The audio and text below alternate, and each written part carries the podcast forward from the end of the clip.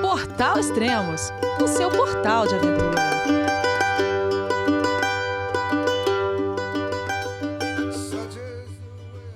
Bom dia, boa tarde, boa noite. Bem-vindo a Extremos, seu podcast de aventura. Hoje vou conversar com Marina Guedes, jornalista e velejadora, que viveu por quatro anos em um veleiro no meio do Oceano Pacífico. Então vamos falar com ela. Olá, Marina! Vamos içar as velas e levantar a âncora. João, é você, meu filho? Alô, pai. Eu consegui. Eu tô no cume do Everest. Eu vi, meu filho. Te acompanhei o tempo todo pela sua página Spot. A família de produtos Spot utiliza tecnologia 100% via satélite para manter você sempre conectado em suas aventuras. Fale de qualquer lugar do mundo através do Spot Global Fone e utilize o Spot Gen 3 para estar sempre rastreado e conectado aos serviços de emergência. Desapareça quando quiser, seja encontrado quando precisar. Saiba mais em findmespot.com.br. Oi, Marina.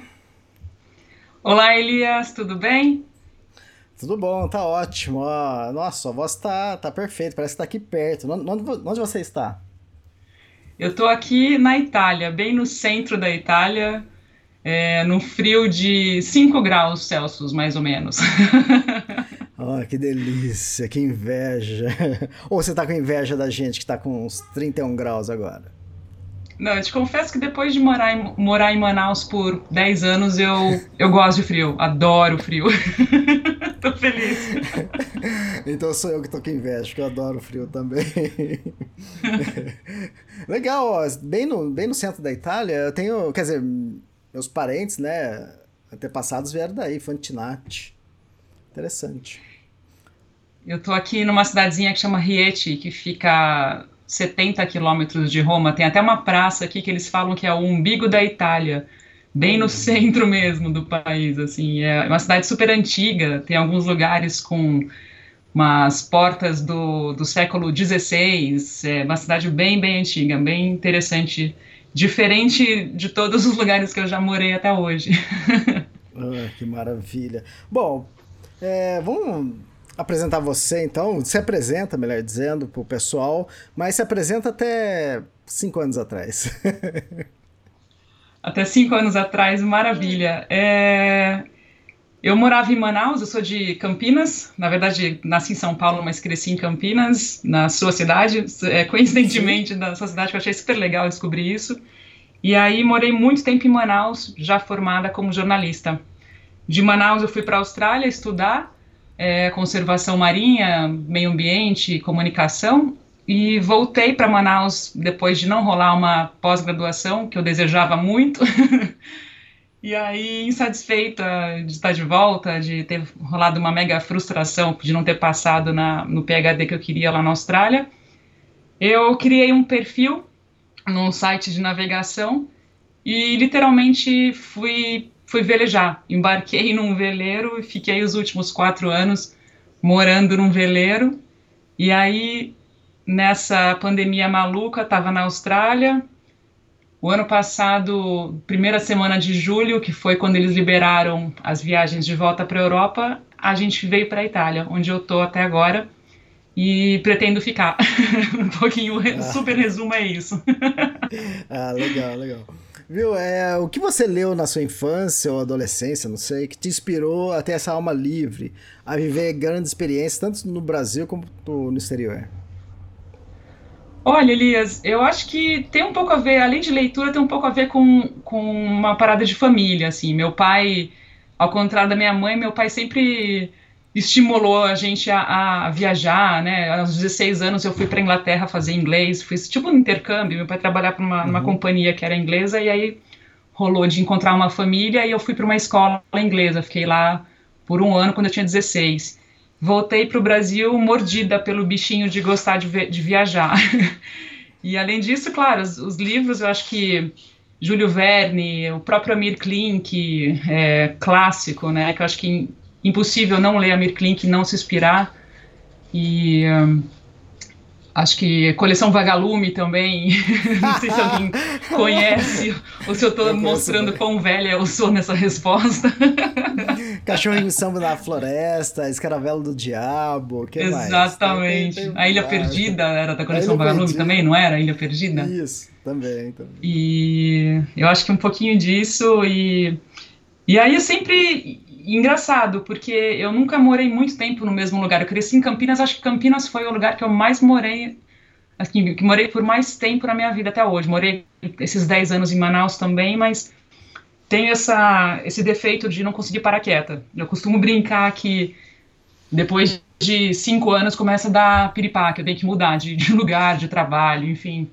Mas, mas é uma característica, assim, é, é gostar, gostar desse dessa constante mudança de lugares, assim, não ter diferente de outras pessoas, né, que tem aquela coisa de ah, eu moro no mesmo lugar e tenho os meus amigos. Eu adoro é, retornar para os lugares e rever a galera. Acho que se eu pudesse viver disso, de rever as pessoas, os amigos, os uh, parentes e, é, enfim, seria muito legal. eu adoro, adoro revisitar os lugares, conhecer novos, mas também eu gosto muito de revisitar os os lugares onde eu sei que vão estar pessoas especiais. Hum, legal. Ah, eu acho que eu gravei, para quem quiser me acompanhar lá no Telegram, é Elias Luiz. Eu tenho um canal lá agora eu gravei recentemente um, uma caminhada diferente que eu fiz com meu irmão, que eu já tinha pensado dois anos atrás. E enrolando aquela coisa da vida, né? Aí duas semanas atrás eu peguei meu irmão no sábado e falei, ah, amanhã a gente vai caminhar. Ele, ô, oh, mas como assim? pra onde? Falei, calma, sossega. Aí eu fui na casa dele, busquei ele e voltei pra minha casa. Ele falou, ué, ué, você tá voltando pra casa por quê? Falei, calma. Aí daqui da minha casa nós saímos e passamos numa outra casa que ele morou antes, aqui perto. E depois a gente começou a fazer um caminho, é, passar por onde a gente já morou.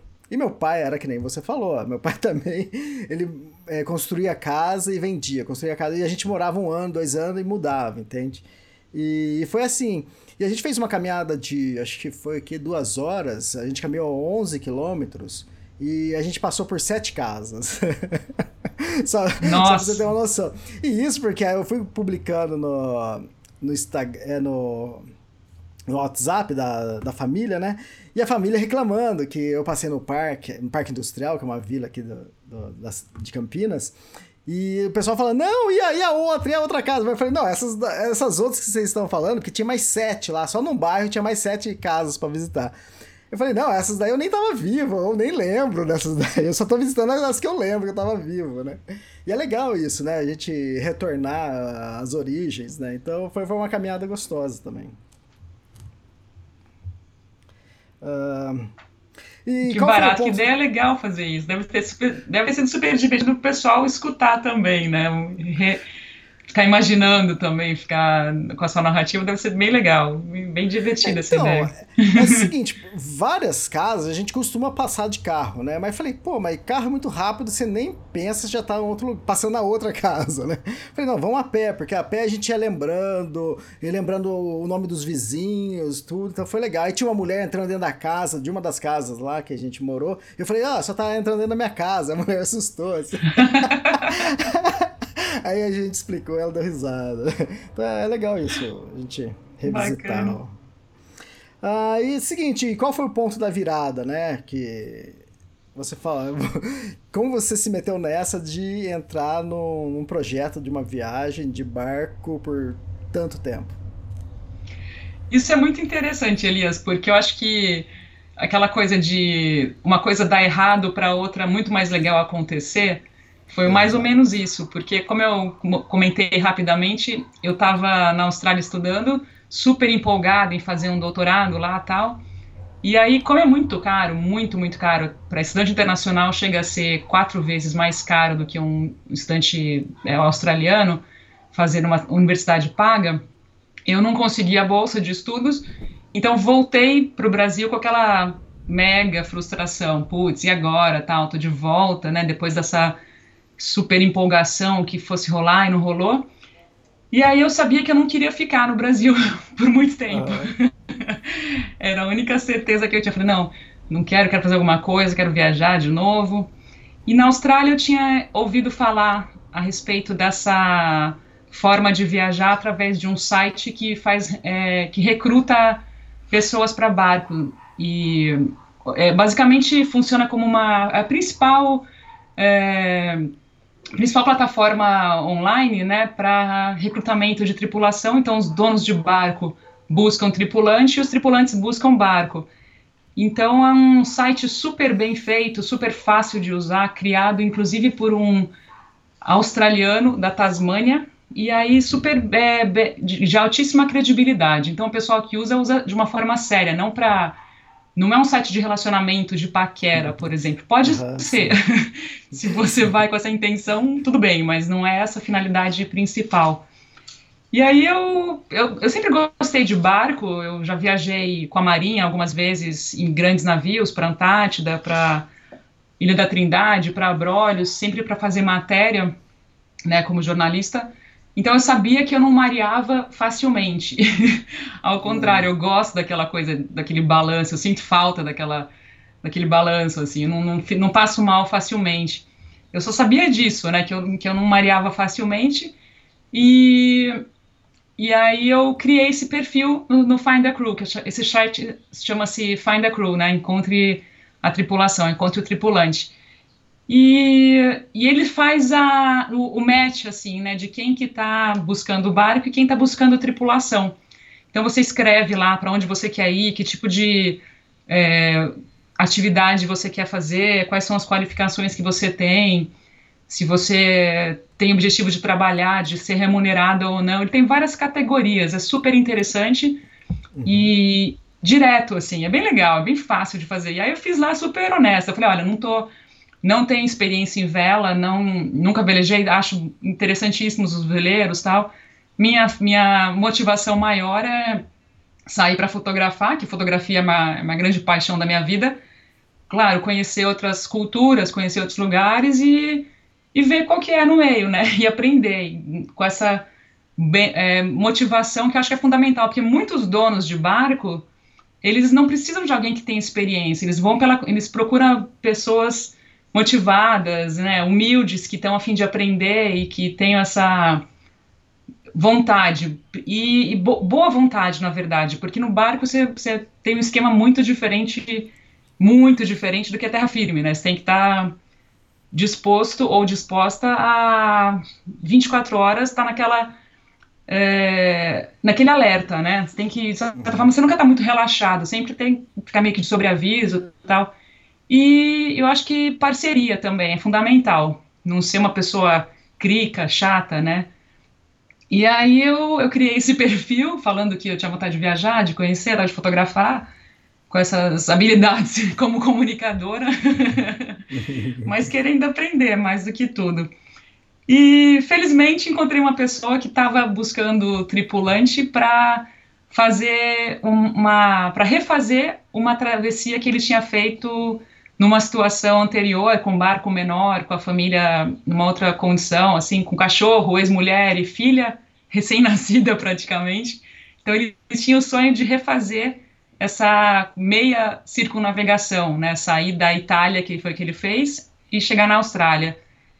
E a gente começou a conversar, eu achava super engraçadas as respostas dele, achava uma pessoa bateu o santo, né? Uhum. Foi, foi super legal, ele me, ele me conquistou pelo bom humor, né? E eu, como jornalista, tive que fazer um monte de perguntas, até fiquei meio com vergonha da quantidade de perguntas que eu fiz, mas se eu não as fizesse, né, quando que eu ia fazê-las? Então, aquela coisa de buscar referência, como é que você pede referência para uma pessoa que você não conhece, quem, quais são essas referências? Meio que um tiro no escuro, na verdade, né?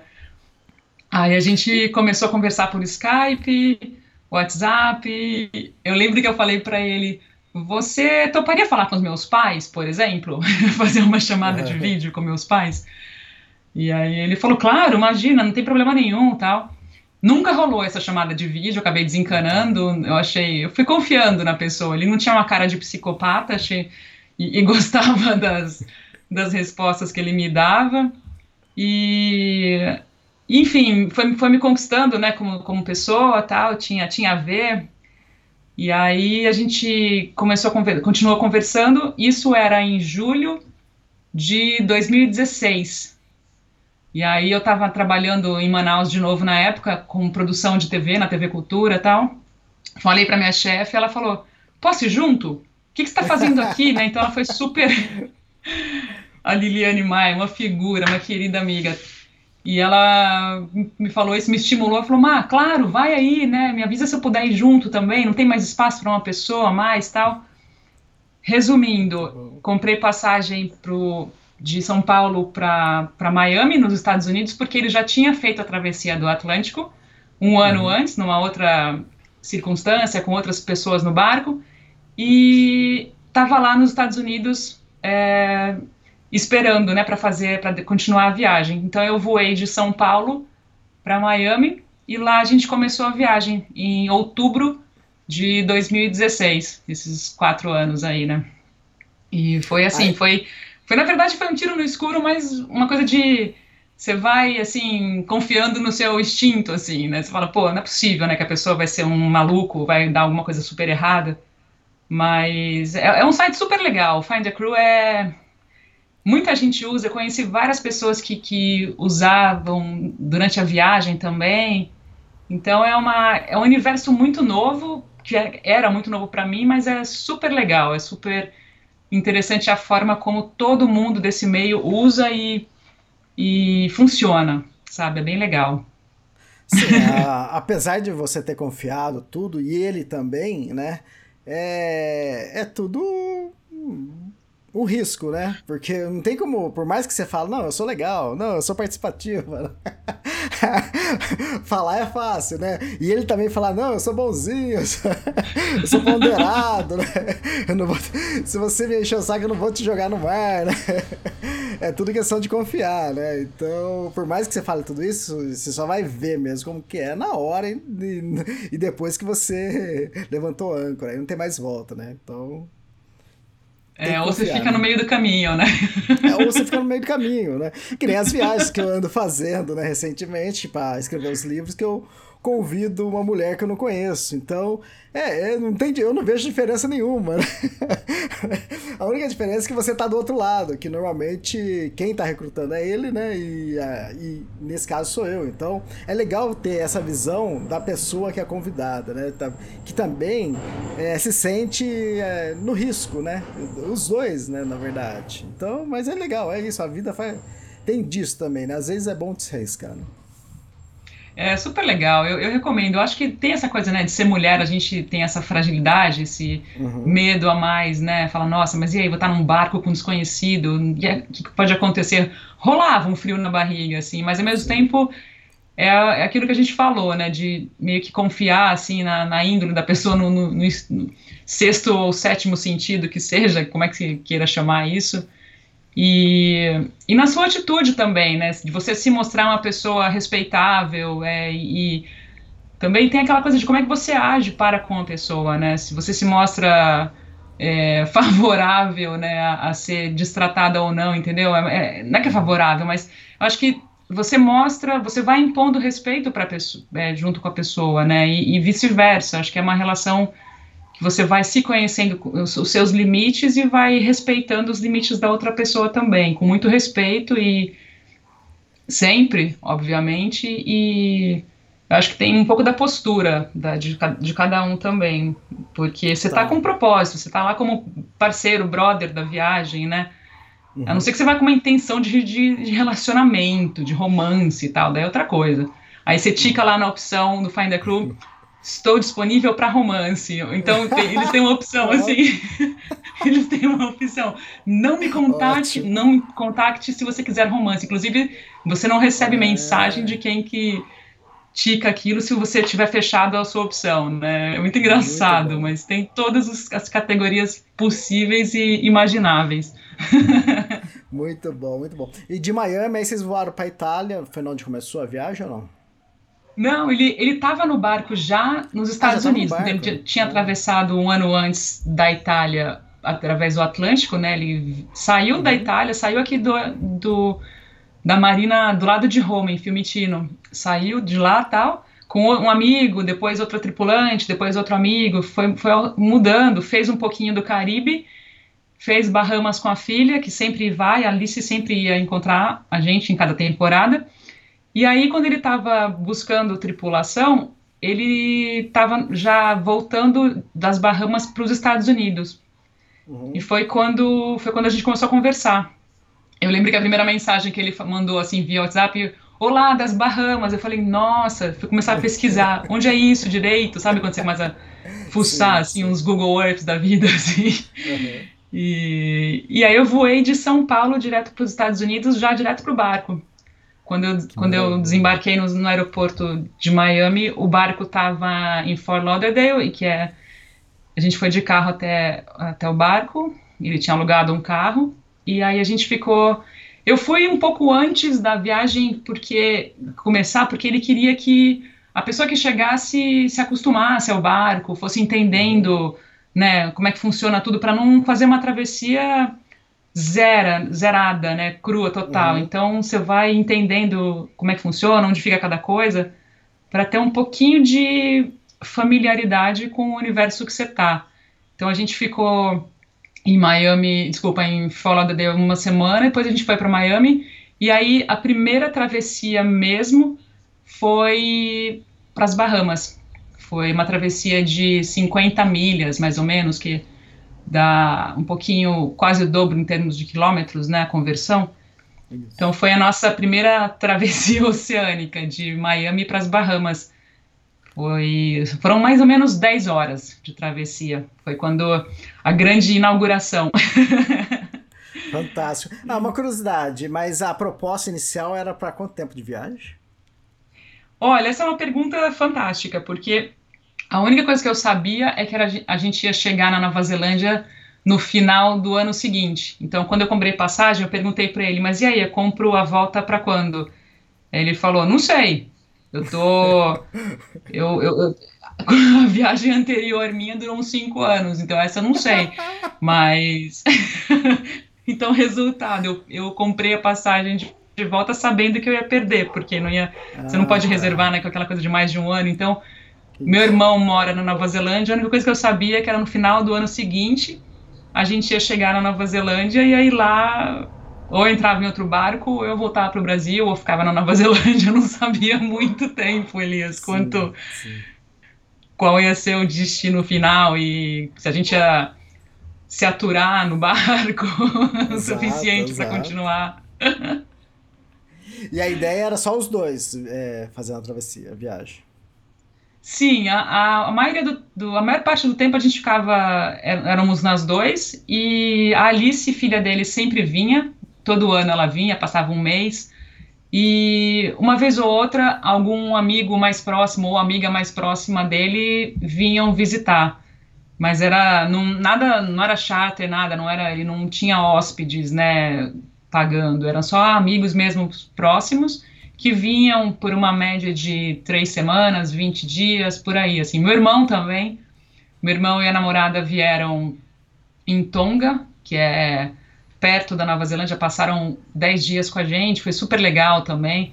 Então a gente, em alguns momentos, tinha mais de duas pessoas no barco, mas em travessias, principalmente só nós dois. Ah, legal. Bom, uma viagem tão longa assim, deixa eu fazer essa pergunta que acho que a mulherada vai, vai tá curiosa. Quantas malas foram? Então, isso é muito engraçado, porque nessa história de, de saber, ai, o que, que eu levo, né? Eu sabia que eu ia ficar na região dos trópicos, então, consequentemente, ia estar tá calor, onde a gente ia estar. Tá. Mas ele me falou, a primeira coisa que ele me falou, isso eu achei muito engraçado. Ele falou: olha, se você entrar no barco com aquelas malas fixas, tipo Samsonite, Samsonite, sei lá como é que fala aquilo. Isso, é você a, a, sua mala vai ser o seu barco. Eu vou te jogar para fora do barco, você não vai entrar. Aquela aquela mala, Sim. aquele tipo de mala rígida não entra no meu barco. Aí, com muita piada, né? eu falei, pô, como assim? Por quê, né? Não, não tinha, só tinha aquelas mochilonas de alpinista. Isso. E aí ele falou, não, porque que eu fui entender depois. O, o barco ele tem, além de ser um em espaços restritos, né? Super estreitos às vezes é, danifica também a, a, a, madeira, né, a estrutura interna. E uhum. aí ele, ele tinha essa. Particularmente o Diego detesta esse, esse tipo de mala rígida para o barco. Então eu sabia que eu tinha que ser flexível, literalmente, e menor quantidade de, de, de coisas possíveis, né? Então eu levei uma mochilona dessas grandonas de, de, de alpinista e meu computador, meu laptop, numa outra mochila. E acho que foi só, assim, foi essa minha bagagem, né? E é claro, ao longo dos anos você vai comprando alguma coisa ou mudando tal, mas eu lembro que foi, foi nisso, foi essa a, o pré-requisito, não venha com uma mala rígida. então eu tinha, sei lá, quantos quilos, acho que uns 20 e poucos quilos no máximo, assim, para carregar. ah, perfeito, fantástico. é, bem minimalista, na verdade. E quanto ao lance da mala, você falando, realmente, eu comecei a pensar aqui, é verdade, né? Você acomodar uma mala dura, grande, né, num barco que normalmente é pequeno, tem seu espaço restrito e normalmente. É, às vezes os espaços que tem é debaixo de banco, você levanta uma coisa, abre uma outra portinha, parece é, um espaço. É, você acomodar uma mochila. E talvez seja por isso que o nome das mochilas chama marinheira, né? Mochila marinheira, aquela que tem duas alças que você, você carrega, que é duffel, né? Também chama. Mas você acabou levando mochila de. aquelas de, de trekking, de alpinismo. Legal isso. E beleza, zarparam primeiro teste de Bahamas e já tinha certinho o roteiro definido?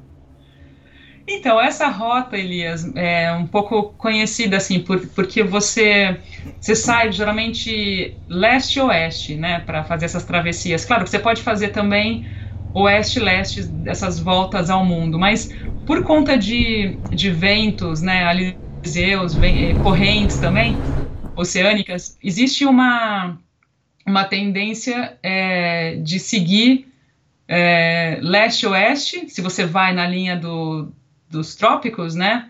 Um pouquinho abaixo do Equador, porque você tem que respeitar também a incidência de ciclones tropicais. Então, você veleja seis meses do ano, tem incidência tropical, incidência de ciclone é, numa, no hemisfério sul, e outra parte dos outros seis meses tem no hemisfério norte, né? Que eles falam furacão, e no Pacífico é mais ciclone tropical mesmo, a, a, a denominação. Então, a nossa travessia é bem conhecida, assim. Você sai geralmente ou você atravessa o Canal do Panamá, que é uma obra de engenharia fantástica, uma experiência surreal, assim, dá um capítulo só, né?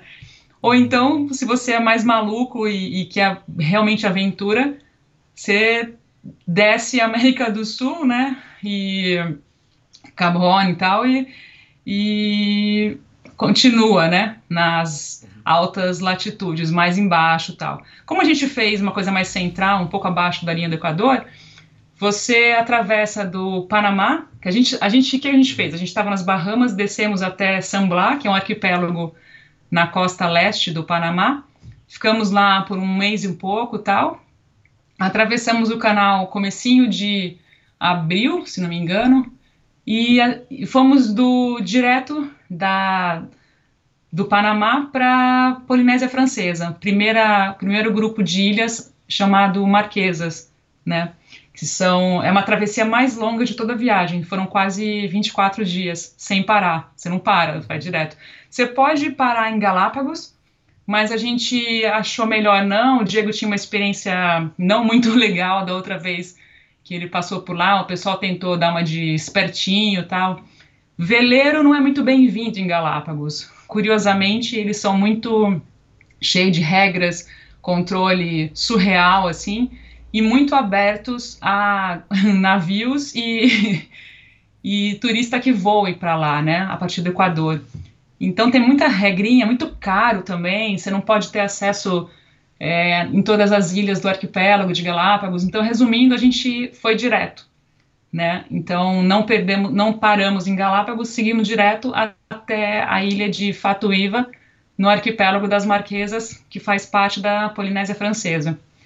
Então foi a maior travessia. Na verdade, foi a minha é, segunda travessia da vida, né?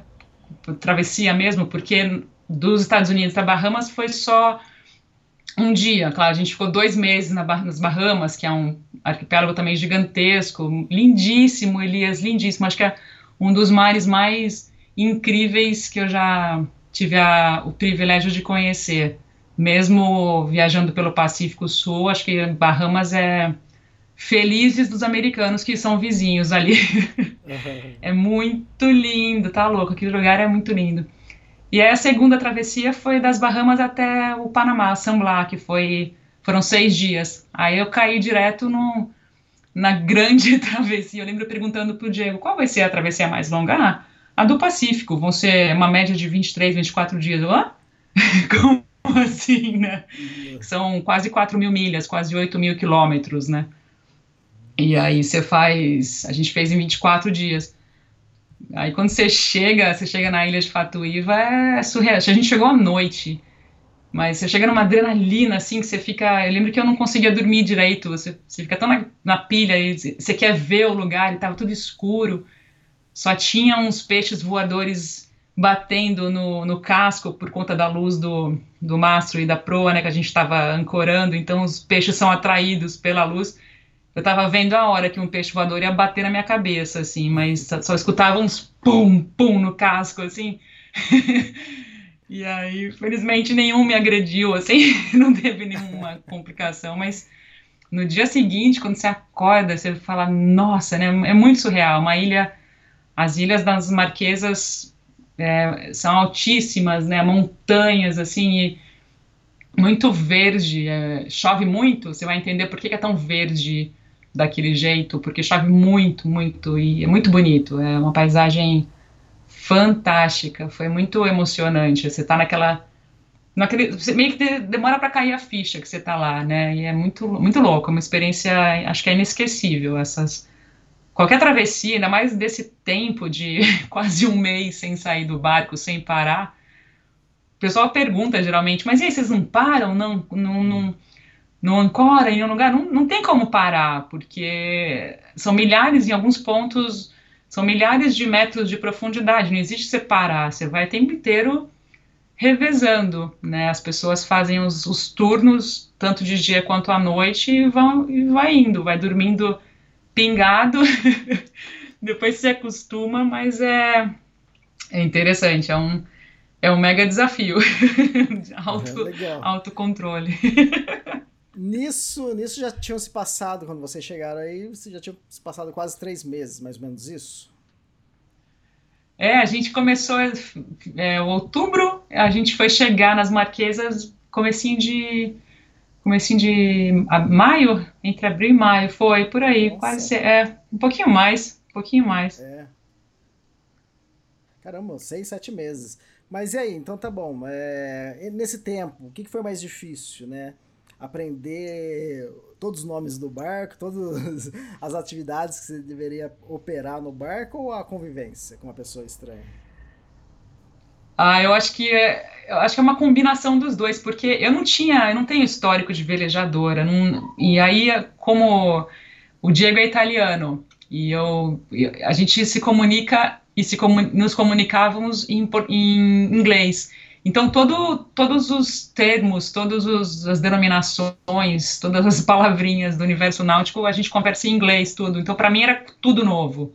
Tudo novo. Era altamente, às vezes, cansativo me, me acostumar com tudo isso, é, meteorologia, mas são assuntos que eu acho muito legais. Isso me motivou também, porque para você fazer uma viagem dessa, acho que o, o, o grau de autonomia que você tem que ter é muito grande, e são assuntos que me interessam, sabe? São temas que eu acho que são super interessantes de saber. As pessoas que entendem disso são pessoas que eu, que eu acho super interessantes, que têm um repertório legal. Então, eu tinha essa motivação, só que é muito exaustivo às vezes. Até uhum. que a coisa vire sua segunda natureza, que você, né, é, a, rise a vela, nananã, né, tipo, você esteja acostumada com, a, com as atividades diárias e rotineiras do barco, demora um pouquinho. E o lance da convivência também, porque você está lidando com uma pessoa que você nunca conheceu e numa situação que você tem que funcionar ali. Então rolaram, claro. Eu não sou a pessoa mais fácil de conviver, ele também não, mas a gente se entendia, né? Claro que rolavam umas brigas assim. Imagina, mulher, TPM, né? Num barco por 24 dias sem sair. Rolou alguns episódios assim clássicos de surtos assim emocionais, mas nada que uma boa conversa não fosse suficiente para resolver. Isso que é legal, sabe? Uhum. A, o aprendizado de você entender, pô, vamos colocar as coisas na mesa, porque não dá para transformar isso numa avalanche e tem que ser resolvido, tem que. Isso foi, uma, acho que um dos maiores aprendizados para mim. Não guardar as coisas e não ficar dando fermento para aquilo crescer dentro de você por uma bobagem. Mas demorou, assim, um pouquinho.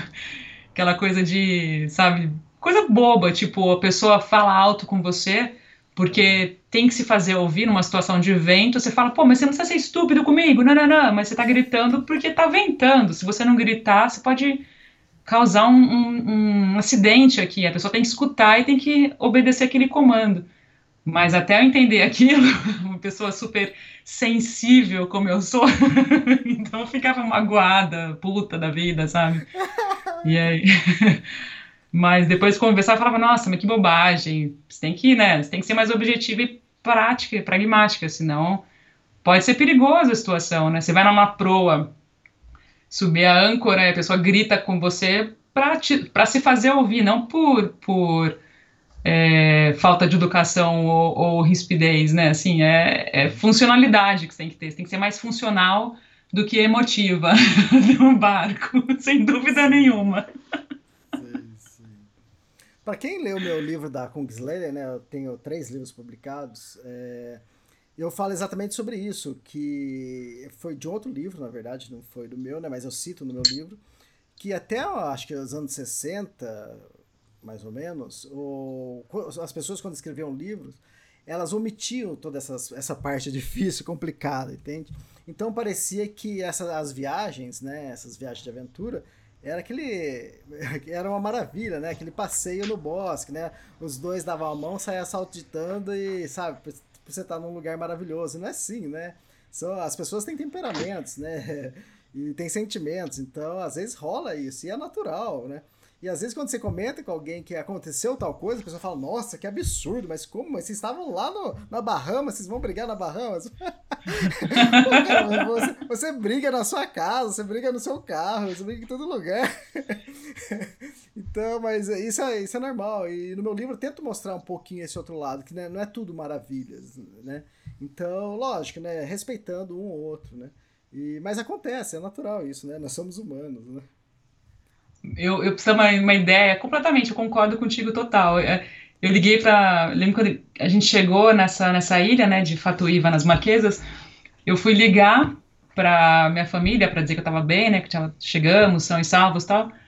A minha irmã, eu nunca me esqueço, minha irmã do meio falou: Nossa, mas você tá vivo? Então que bom, porque eu tinha certeza que o Diego ia te jogar para no mar e não ia aguentar você.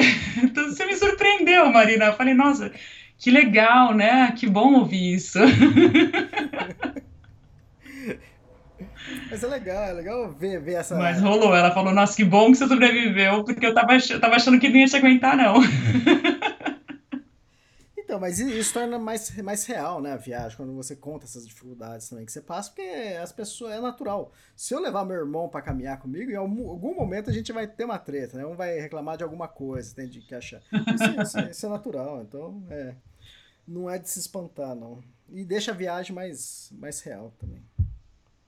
É, Nessa, a gente dá risada, assim, a gente gargalha da, dessas zicas que deram, assim, hoje em dia a gente ri muito recordando, é muito engraçado. É, a gente sempre, a gente sempre ri depois, né? Na hora. Na hora os dois tá pé da vida com o outro. eu sei como é eu sei. E eu sei que você sabe muito mais do que eu ainda. É, nessa, nessa, é, essa foi a, a, travessia mais longa que vocês fizeram, então? E qual a dificuldade? É, é comida tem à vontade, dá para abastecer o barco. Quais são os maiores problemas aí? Seria. Deixa eu ver. Seria talvez enfrentar isso aqui?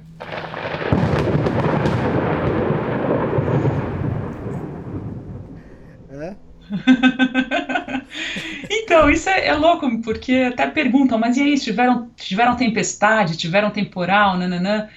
E hoje em dia, Elis, você sabe também, né, que a quantidade de aparatos tecnológicos que a gente dispõe, você tem uma possibilidade de ter previsões meteorológicas muito precisas. Claro que pode mudar. Então você baixa, você baixa o, a imagem do satélite por meio de rádio, decodifica tal. Então você tem uma precisão mais ou menos de três dias. É, quase que 90% vai ser aquela condição, né? Então a gente vai mais ou menos pensando, ah, tipo, à tarde vai entrar um vento mais forte, não, não, não, vamos risar a vela, vamos, né, deixar, tirar, encurtar a vela, falando uma linguagem leiga, né, vamos tirar o pano. Caso realmente entre esse vento que está previsto, a gente não vai ter uma surpresa. Então, acho que diferente de outros, de muitos anos atrás, quando as navegações eram de forma menos é, tecnológica como a gente tem hoje em dia, acho que daí sim se enfrentava adversidades muito maiores. Mas a gente, felizmente, a gente, eu não tenho, por exemplo, histórias assim de tempestade em alto mar, de situação de pânico, nanana, isso uma outra vez assim tinha uma tempestadezinha tal e essa região ali do, do Equador, né, essa zona abaixo do Equador também é característica de pouco vento e, e, mudança às vezes rápida, mas tradicionalmente não é uma área, por exemplo, que, que nem na região da Nova Zelândia para Fiji, lá que pode mudar completamente, surpreendentemente, em questão de pouquíssimo tempo. Atravessar o Pacífico, tanto é que o Pacífico, historicamente, é chamado de Pacífico justamente porque é, é, é mais calmo, teoricamente, né? Uma, essa é uma, uma, um dos nomes engraçados, uma das origens, né, da denominação do Oceano Pacífico, mas é, não é tão precisa, né, mas é, costuma ser uma travessia mais fácil e tal, longa, então a gente teve que abastecer de muito combustível para se precisasse usar, usar o motor, não ficar à deriva, né, então a gente fez um esquema de levar a bordo dois daqueles tonéis com uh, 200, 200 a, gente, tinha mais ou menos 600 litros de combustível a bordo. A gente usou nem a metade, mas caso não tivesse vento, a gente ia usar para não ficar naquela lentidão. O que, que a gente. E, na lentidão e, e, como se fosse. E propenso a surgimento de eventuais maus, maus tempos. Mas a, o Diego ele navega pensando assim: ah, eu vou tentar ser o mais rápido possível, de acordo com com as condições para não ficar exposto, né? Porque quanto mais tempo você está em alto mar, mais sujeito a acontecer essas, esses imprevistos indesejados, né? Uhum. E então ele tem essa filosofia de navegar assim. Tem gente que, que vai devagarinho, tal, né? Curtindo, né? A gente a gente tentava fazer uma coisa meio que objetiva e rápida nessas travessias. Nas, nas outras nas outras travessias curtas entre ilha e outra tal, era diferente, é outra filosofia que você vai curtindo tal. Mas deu tudo certo, assim. A gente, claro, pegava uma tempestadezinha de vez em quando, mas nada super sério, né? É, eu não tenho, assim, como eu falei, recordação de, de, de uma super tempestade. Falo, nossa, putz. Uma vez, a única coisa que eu tenho, assim, de recordação, que foi caricato, a gente estava indo voltando, indo de, de Fiji para Nova Zelândia e voltando né, para Nova Zelândia mais ou menos é, novembro de 2018. E aí eu lembro que a gente estava assim tranquilo navegando, tal. Acho que, sei lá, faltando algumas horas para chegar na Nova Zelândia, e lá sim, lá as condições podem mudar da água para o vinho, assim, muda mesmo, é, umas, é uma área difícil de navegar. E tanto é que você tem que realmente ser objetivo nessa travessia. Você fala, não, vou tentar fazer em cinco, seis dias, que é a média que você faz entre Fiji e Nova Zelândia. E aí vinha, eu vi aquela, aquela luz assim vertical vindo do céu para o mar, assim.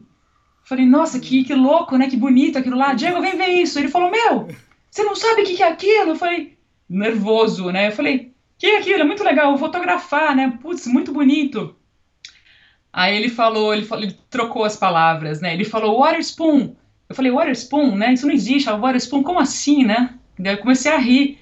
Aí ele falou, você não sabe o que é water spoon? Eu falei, o que, que você está falando, water spoon? Daí eu fui entender que era water sprout, que é tipo um, um, é, um redemoinho, assim, um, né, um, um tornadinho. e ele vinha na, na nossa direção. Aí ele, ele, tirou, no, tirou do automático o leme virou o barco assim e aquele vindo na nossa direção. Daí aí eu fiquei desesperada, fiquei muito assustada na hora, assim, foi coisa de 15 minutos, de dia, isso de dia, assim, né, claro. Mas felizmente ele conseguiu desviar o, o barco, ele mudou um pouco, né, para para o lado direito, para bombordo, e aí aquele fenômeno, aquela chuva concentrada, né? Aquele twisterzinho lá, desviou da gente, mas na hora eu fiquei. Na hora eu imaginei um monte de coisa. Eu falei, vixe, Maria, vai passar pra gente, vai, o barco vai virar, não sei o que, não aconteceu nada, felizmente, mas foram alguns minutos de pânico. Essa é uma recordação esquisita que eu tenho. Aí, ah, acho outra dificuldade seria os turnos. Como que é isso? Era complicado? Qual era o tempo do turno, mais ou menos? E quando faz turno, você fica totalmente responsável pelo barco, né? Sim, a gente fazia um esquema, cada tem, tem vários estilos, né? De, os barcos fazem variados, assim. A gente fazia um esquema mais ou menos de três a quatro horas por pessoa, principalmente à noite. Só que, por exemplo, se tivesse alguma necessidade de, de fazer alguma, um ajuste de vela tal, eu ia chamar o Diego, porque ele falava, pode me acordar, não tem problema nenhum se me acordar, eu prefiro, porque eu volto a dormir rapidamente. Então, eu fazia algum pequeno outro ajuste, mas é, se tivesse alguma necessidade maior mesmo, se mudasse o, o vento de forma brusca, eu acordava ele e tal. Então a gente fazia geralmente entre três e quatro horas cada pessoa, principalmente à noite. De dia a gente estava geralmente os dois acordados ou tirava uma soneca. Eu acho que os, os três primeiros dias, Elias, eram bem difíceis para acostumar o corpo nisso. É, dá um cansaço absurdo você dormir quebrado, assim, né? Então eu ficava com muito sono durante o dia e aí demorava essa média, três a quatro dias para entrar no ritmo mesmo.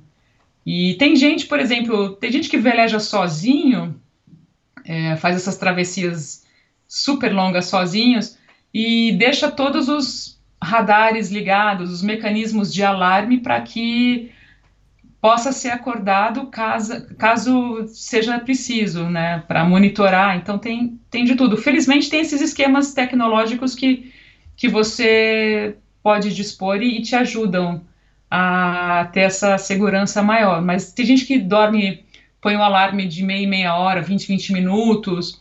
Eu já ouvi história de quem faz travessia sozinho, que põe pijama, vai dormir e deixa os alarmes ligados. Se, se, se der alguma.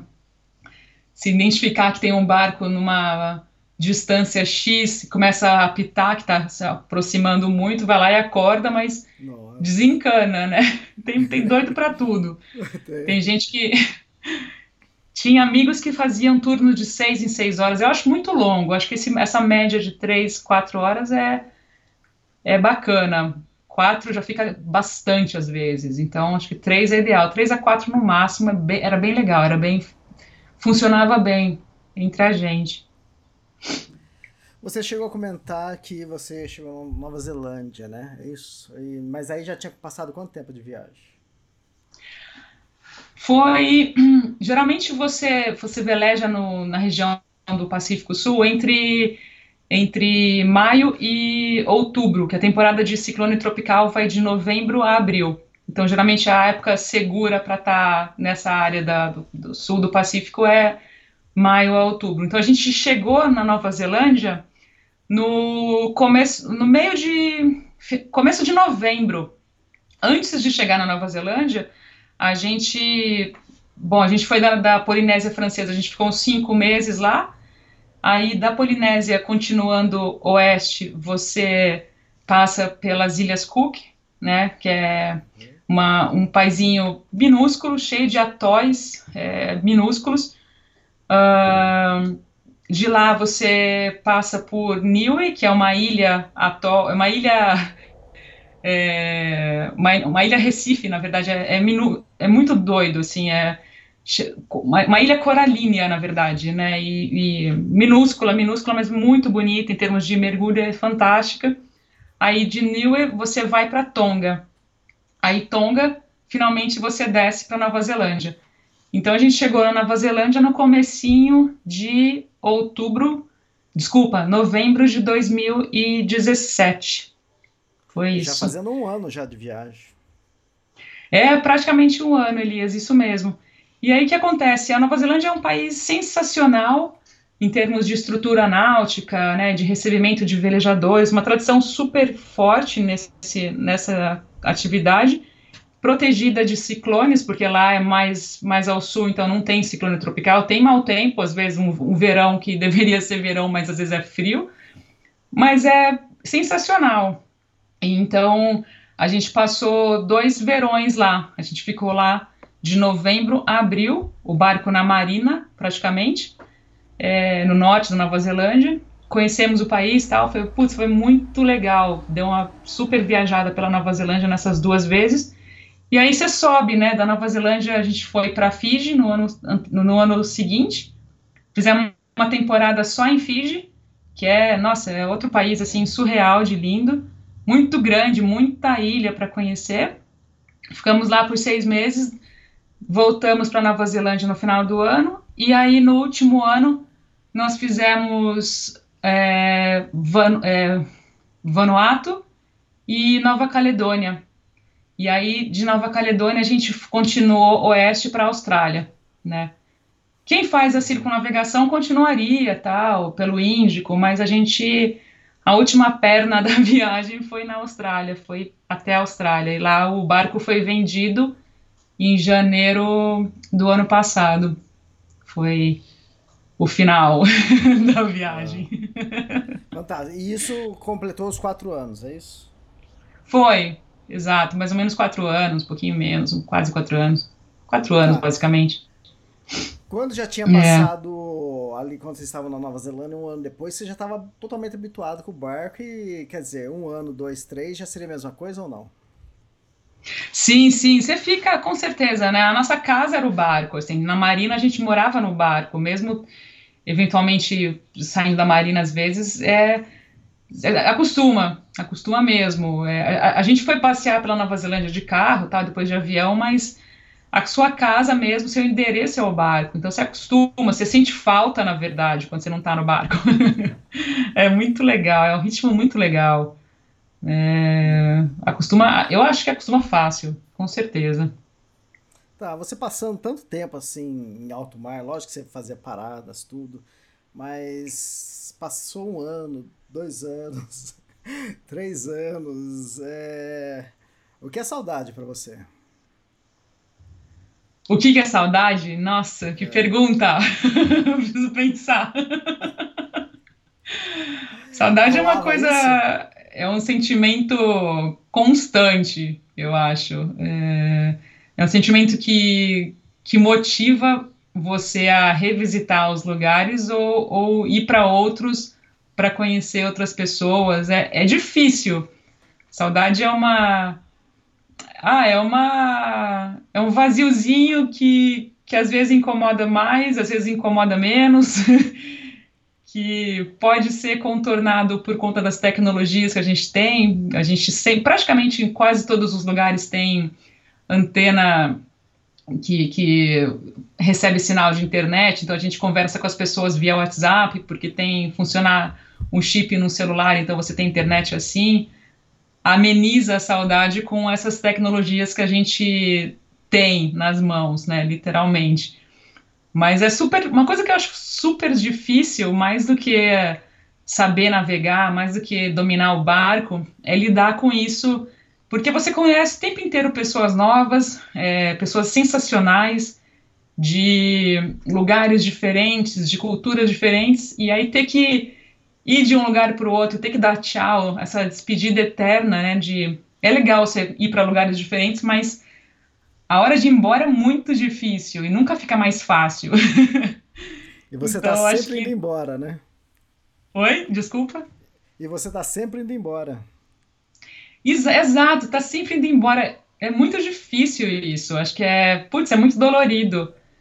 E já é uma antecipação da saudade do lugar, das pessoas. Nossa, é super difícil. Mas, em contrapartida, uma coisa super legal é... são os encontros sem querer com as pessoas que você conheceu. Então, esses velejadores que estão sempre, querendo ou não, indo para as mesmas rotas, às vezes a gente reencontrava amigos mandava uma mensagem: ah, a gente está aqui em tal lugar, por onde vocês estão? Nossa, a gente está chegando aí amanhã, sabe? Sem combinar, sem nada. Então, era uma delícia. Isso era muito legal. Putz, isso acho que era. Aí você matava as saudades quando rolava isso. era um pouco disso.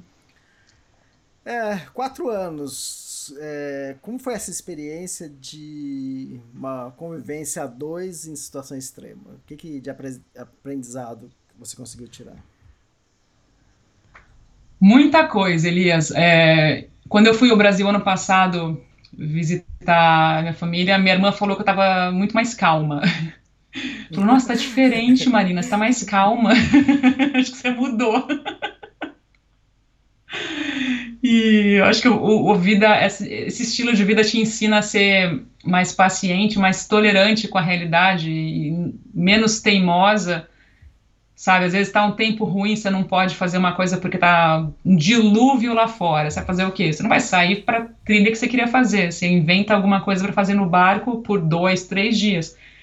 Aprende a transformar aquele momento indesejado em algo bom também porque senão vai ficar insustentável a convivência com a pessoa ali do teu lado. Então você aprende a, acho que aceitar as coisas, respeitar os, os limites das condições do, de, de, tempo, a respeitar os seus limites, né? Inventa coisa para fazer também, se ocupa. Quando você vê, o seu dia já passou de uma forma que poderia ser um pouco não, não tão legal quanto você pensava, mas legal também, sabe?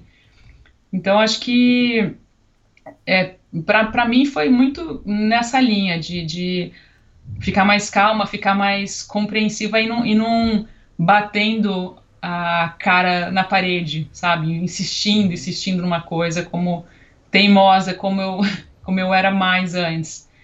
E acho que essa coisa da convivência é, é muito legal. O, o estilo de vida a bordo é apaixonante, é muito, muito, muito legal ser você tem que aprender a consertar as coisas. Que você está ali, ou você tem muita grana, ou você tem, você sabe consertar as coisas do seu barco para você sair dali, daquela situação. Então, as pessoas que estão nesse universo são muito versáteis e autônomas. Isso eu acho muito legal. Muito, muito joia mesmo. É, acho que, eu acho que é isso. Também? Acho que práticas Oi? também, não é? São pessoas práticas, muito práticas. Exato são práticas também, porque às vezes não, não dispõe todas as ferramentas, mas tem alguma outra coisa.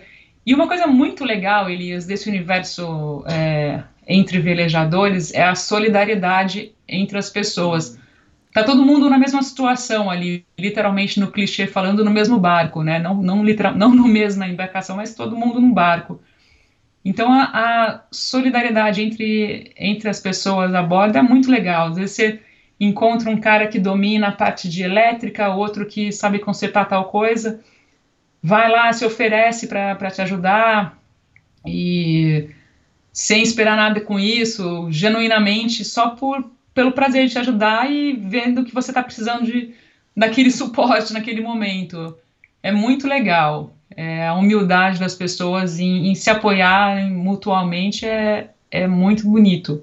Coisas que a gente não vê na, na vida em terra firme tão naturalmente, né? Acho que é, é muito bonito, é muito realmente eu gostar, eu me, me encantei com isso, é muito legal. São mais humanas, né? São mais humanas sem muitos interesses e e querendo trocar, querendo saber de onde você é e compartilhar a experiência ali, porque ninguém está forçado ali, então a sua energia é muito diferente, a vibe das pessoas é para cima geralmente. É legal, é muito empolgante. Exatamente. Ah, fora aquele perrengue que você contou lá, teve algum outro durante a viagem? Que perrengue. Da... Não, não durante a, a travessia. Hum. Eu machuquei, na verdade, na Nova Zelândia, quando a gente começou a preparar o barco para sair da primeira temporada, eu queimei minha mão com os cabos, né? A gente fala cabo e não corda a gente, a gente foi é, abrir a, a, vela principal, eu estava sem luva, sem nada, e no que eu fui abrir o, a alavanca que, que segura o, o cabo, bateu uma brisinha de vento, entrou uma brisinha, deu uma pressão na vela, aquela vela gigante. Aí a, a corda veio raspando, assim, queimando a minha mão direita. Foi horrível. Foi muito dolorido e, e queima mesmo, né? O cabo, quando raspa com muita pressão na sua mão, daí eu lembro que eu tomei um susto com aquele barulho também. Eu comecei a chorar e minha mão queimando. Mas um, um, ingrediente que é muito bom a bordo é, são pomadas de queimadura. Lotei minha mão daquilo. Em coisa, em coisa de algumas horas não tinha nem, nem uma bolha, nada, mas foi um mega susto, Elias. Nossa, foi na marina, assim, com o barco na atracado assim na marina, mas foi um mega susto, porque é muita pressão e a dor daquela queimadura assim é desagradável. Mas Qual foi um acidente. Poderia ser do muito mais grave, mas felizmente. E a infeliz, em vez de soltar a alavanca, eu, eu tomei um susto, mas minha reação foi não soltar a mão. Então ficou, ficou queimando minha mão um pouco. Depois, aí eu tirei o braço assim, beleza, deixou a corda aí. Mas na hora foi dolorido.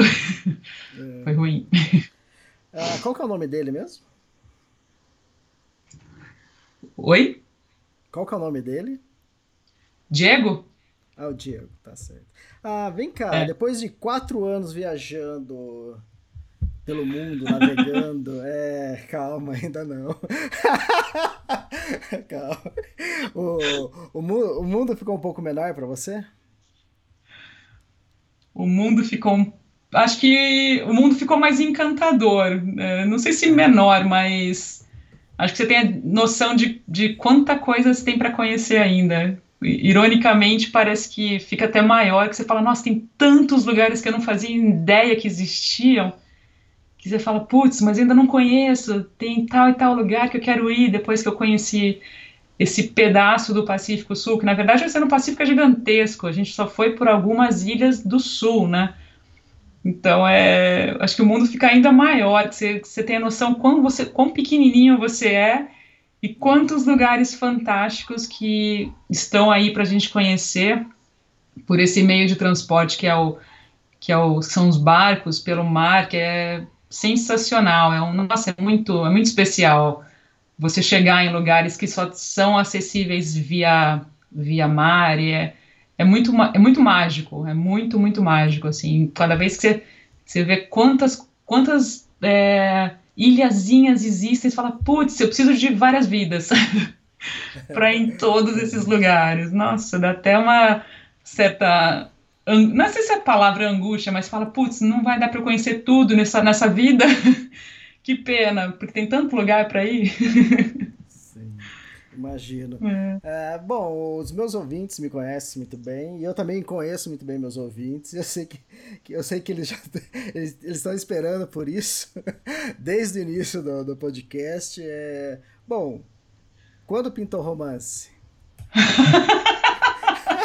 eu tava com medo dessa pergunta.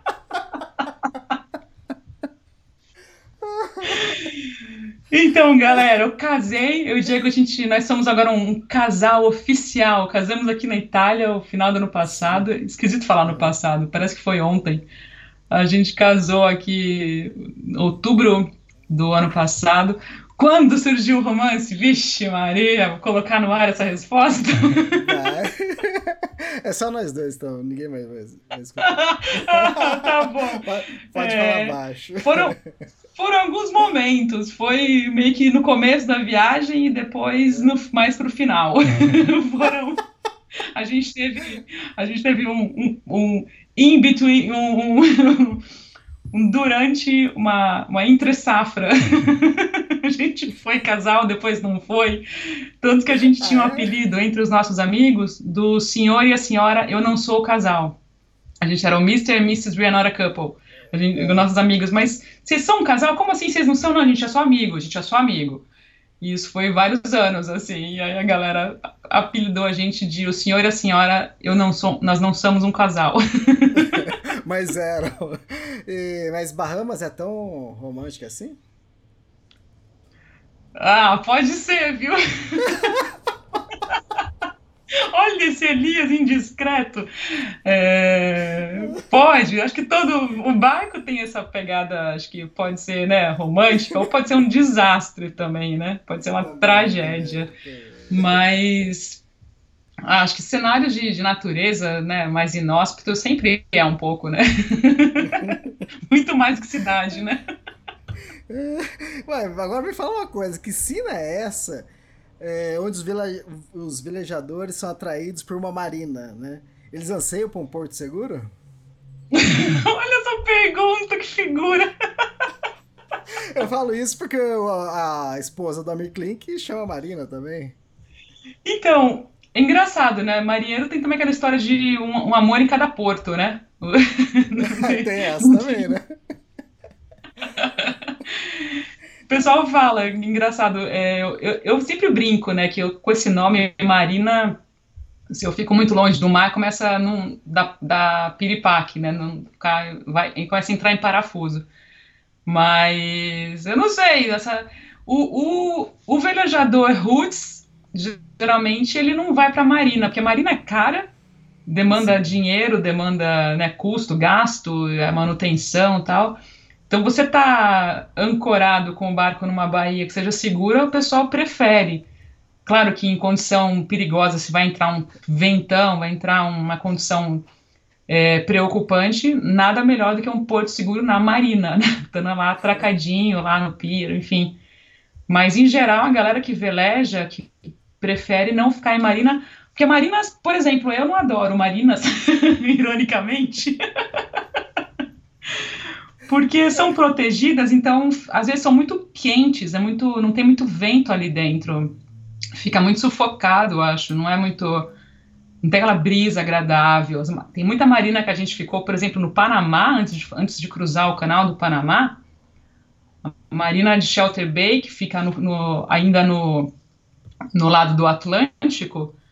Nossa, era um calor, Elias, era um, nossa, muito quente, muito, cheio de mosquito, e, e aí você está do lado de outro barco, grudado no outro barco, não tem muita privacidade. Ao mesmo tempo você conhece uma galera, é engraçado aquele universo de marina, mas eu prefiro particularmente ficar ancorada com a brisinha entrando pelo, pelas janelas, tal, ter aquela, aquela corrente de vento é, refrescante rolando. minha, minha humilde opinião. Ouvintes, eu tô tentando. Eu fiz a pergunta, ela me responde de forma técnica, né? Mas tá bom, vai, deixa pra lá. Vai. Ela fica saindo pela direita, vai, tá bom. Vou deixando. Ah, deixa eu falar você. Eu acho que quem tinha que responder essa pergunta era ele, né? O que, o que atrai uma marina pra ele? Mas tá bom, deixa pra lá, vai. É, não, ele falou, ele falou que o, o que motivou ele a me, a me escolher para tripulação foi a minha motivação, foi a minha, o meu espírito aventureiro. foi isso. É, ele, ele, é, é, bem simpático. ele, simpático. Ele, ele, economizou nas palavras, mas tudo bem. Chama ele aí, vamos conversar. É, é, o seguinte, é, mudar um pouco de assunto para te deixar um pouco mais tranquila. É, você fazia diário de viagem? Fazia, fazia. Às vezes eu não escrevia é, todo santo dia. Eu ficava com aquela, com aquela cobrança interna. Nossa, preciso escrever, preciso escrever, não vou lembrar. Tinha dias assim que eu deixava, sei lá, uns três, quatro dias sem escrever, mas eu tenho. Tô até olhando para eles aqui. Tem uns cinco caderninhos, assim, é, de, de, diários, que eu quero que, que vão ser a minha fonte de informação agora para o livro, que eu quero começar, que eu comecei a escrever agora, de fotos, enfim, a minha fonte, porque ah, é muito especial, é muito diferente, né, a rotina que você está tendo, por mais que, que você fale, não, mas está parecido um dia com o outro, sempre tem alguma coisinha especial ali, então eu tentava uhum. fazer essa rotina, Elias, de escrever é, com a maior frequência possível. Às vezes, sei lá, por preguiça, como eu te falei, deixava uns, acumular uns três dias, assim, quatro, mas aí tentava fazer essa atividade constante para ter isso depois é, registrado. Tá, você, aí isso já, você já pensava em registrar isso para um livro ou você queria guardar essas lembranças? Como que é?